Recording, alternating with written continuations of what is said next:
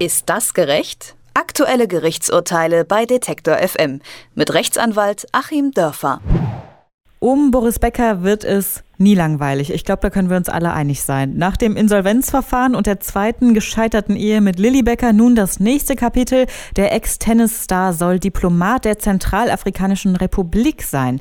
Doch jetzt behauptet der Außenminister Zentralafrikas, dass Beckers Diplomatenpass eine plumpe Fälschung sei.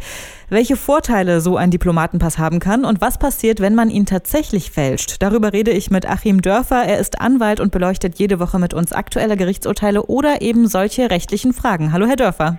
Guten Tag nach Leipzig. Böse Zungen behaupten ja, Becker wolle sich mit dem Diplomatenstatus aus seinem Insolvenzverfahren winden. Ist das überhaupt möglich rechtlich?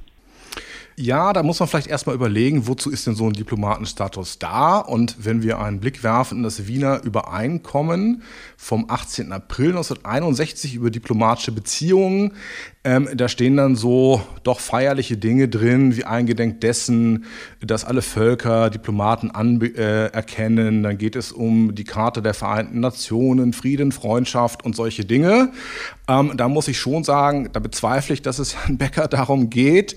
Ähm, ich habe das auch noch nicht so richtig gesehen. Äh, und tatsächlich erinnert das Ganze ja wirklich so ein bisschen an den Stil, den er auch im Tennis ähm, gepflegt hat, dass nämlich dann, wenn, er, wenn man denkt, er kommt an den Ball nicht mehr dran, dann wirf, hat er sich ja immer so irrsinnig mit diesem berühmten Bäckerhecht auf den Boden geworfen, den doch noch irgendwie so erwischt und äh, das Ganze aufs Recht übertragen sehen wir jetzt hier. Wenn er tatsächlich den Diplomatenstatus hätte, und das muss ja ähm, sicherlich erstmal von dem Staat geklärt werden, der diesen Diplomatenstatus vergeben hat oder nicht vergeben hat, dann ist es grundsätzlich mal so, dass nach Artikel 31 dieses Wiener Übereinkommens er strafrechtliche Immunität genießt, also strafrechtlich nicht verfolgt werden darf. Und das ist dann auch nicht so wie bei ähm, EU-Abgeordneten, deutschen Abgeordneten, wo das eigentlich immer dann vom Parlament aufgehoben wird, sondern es greift hier schon sehr, sehr stark durch und wird nicht aufgehoben. Ähm, dann genießt er weiterhin auch Immunität vor der Verwaltungsgerichtsbarkeit und er genießt auch Immunität vor der Zivilgerichtsbarkeit. Das wäre dann tatsächlich so, dass er dann in so einem englischen und walisischen, für diese beiden Teilbereiche des UK gilt dann das Insolvenzrecht, dass er tatsächlich in so einem Verfahren dann nicht Partei sein könnte.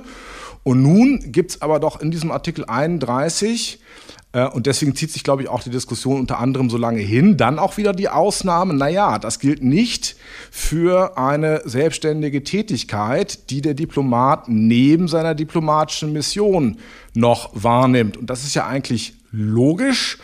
Wenn jemand so typischerweise äh, Generalkonsul ist und repräsentiert so ein bisschen Frühstücksdirektormäßig, wäre das ja völlig aberwitzig, dass er dann auch die übrigen 99 Prozent ähm, seiner Zeit da im normalen Wirtschaftsverkehr sich wie ein Einheimischer bewegen kann, tun und lassen kann, was er will und außerhalb des Rechts steht. Also ähm, Im Prinzip ja, wenn er wirklich Diplomat ist, aber Ausnahme dann wohl eher nein, weil es ja hier nicht um seine diplomatische Tätigkeit geht, sondern um eine ganz einfache Geschäftstätigkeit, die er ausgeübt hat. Das heißt, so weit geht die Immunität für Diplomaten dann auch überhaupt nicht. So weit geht sie nicht. Genau, das es dient ja wirklich nur, man muss sich mal vorstellen, wozu dieses Abkommen dient. Das Abkommen dient natürlich dazu, unter allen Umständen sicherzustellen, dass diplomatische Beziehungen funktionieren können, unter allen Umständen sicherzustellen, dass man für die reine Diplomatentätigkeit eben nicht belangt werden kann.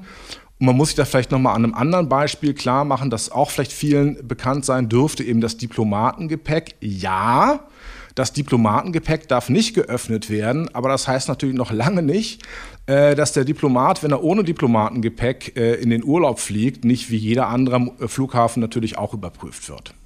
Jetzt haben wir eben schon gesagt, Boris Becker, Ex-Tennis-Star. Wer kann denn so einen Diplomatenpass überhaupt bekommen?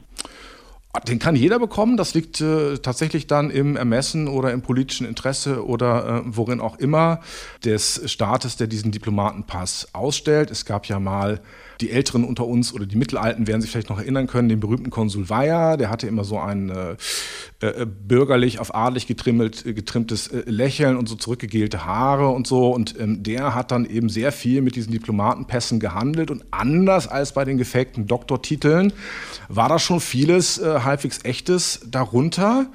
Ähm, aber natürlich, und das finde ich auch ganz selbstbewusst hier von einem der ärmsten Länder der Welt, äh, wollen die sich nicht in die Ecke stellen lassen. Äh, so für einen Handshake mit einem früheren Tennisstar vergeben wir hier einen Diplomatenpass und die haben natürlich das Recht, das nach ihren eigenen Kriterien zu tun und jetzt auch nochmal zu prüfen. Das klingt ja aber doch alles irgendwie schon ganz nett, ne? wenn man so von Immunität für Diplomaten hört. Welche Strafen drohen denn aber, wenn man sich jetzt tatsächlich fälschlicherweise als Diplomat ausgibt oder den Pass sogar vielleicht fälscht, so wie es ja Boris Becker vorgeworfen wird? Also wenn das so wäre, dann wäre das nach deutschem Recht äh, wahrscheinlich eine Urkundenfälschung. Es wäre dann möglicherweise auch ein äh, Betrug in diesem dort laufenden Verfahren oder zumindest der Versuch eines Betruges. Denn der äh, offizielle Insolvenzverwalter ist ja gar nicht darauf eingegangen. Ähm, also solche Delikte können dann schon in der Luft liegen. Ähm, das ist so von Rechtsordnung zu Rechtsordnung ein bisschen anders geregelt. Äh, auch die Führung von Titeln ist in manchen Rechtsordnungen mm, bestraft. Ähm, die Frage ist ja auch zudem, ob Herr Becker sich hier, und jetzt komme ich mal auf das äh, englische Insolvenzverfahren, ob er sich damit im Verfahren ohnehin überhaupt einen Gefallen getan hat. Ähm, es ist hier ein echtes Wabonspiel, das er betreibt. Das englische Insolvenzverfahren hat gegenüber dem deutschen für Privatleute insbesondere einen ganz gravierenden Vorteil. Es wird nämlich nach zwölf Monaten bereits die Restschuldbefreiung erteilt. Ähm, deswegen gibt es seit Jahren einen äh, Insolvenztourismus äh, nach äh, Großbritannien. Es gibt einen Insolvenztourismus auch nach Frankreich, wo nach zwei Jahren man seine Schulden bereits los ist. Und Deutschland hat dann reagiert nach der Einführung 1999 der Insolvenzordnung und hat die Restschuldbefreiung für Privatleute erst von sieben auf sechs und dann von sechs auf fünf Jahre verkürzt, um so diese Motivation ins Ausland zu gehen, ähm, zu kappen. Herr Becker hat ja auch den Vorteil, äh, normalerweise jemand, der es hier von Deutschland macht, muss sich erstmal eine Wohnung in London suchen. Er war ja schon da, er unterfällt ja sowieso diesem extrem vorteilhaften Insolvenzverfahren. Und wenn er von vornherein kooperiert hätte, wäre nach zwölf Monaten Schluss gewesen und dann wäre er jetzt durch. Es gibt nur ein paar Ausnahmen von dieser zwölf Monatsfrist und das ist zum Beispiel der Fall, wenn der Insolvenzverwalter sagt, er hat bisher noch gar nicht aufklären können, ob er hier alle Vermögenswerte erfasst hat und ob da noch irgendwas zu klären ist.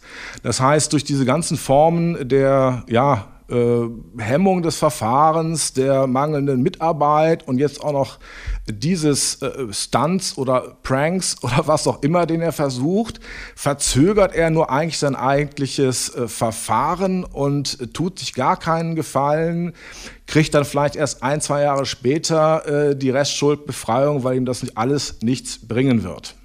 Das äh, nimmt ja hier wirklich ungeahnte Ausmaße, Boris Beckers Fall. Das ist ja unglaublich. Rechtsanwalt Achim Dörfer hat uns erklärt, was es mit der Immunität für Diplomaten auf sich hat, was das mit Boris Becker zu tun hat und vor allem auch mit seinem Insolvenzverfahren. Vielen Dank, dass Sie uns das alles erklärt haben, Herr Dörfer. Ich danke Ihnen. Ist das gerecht? Aktuelle Gerichtsurteile bei Detektor FM mit Rechtsanwalt Achim Dörfer.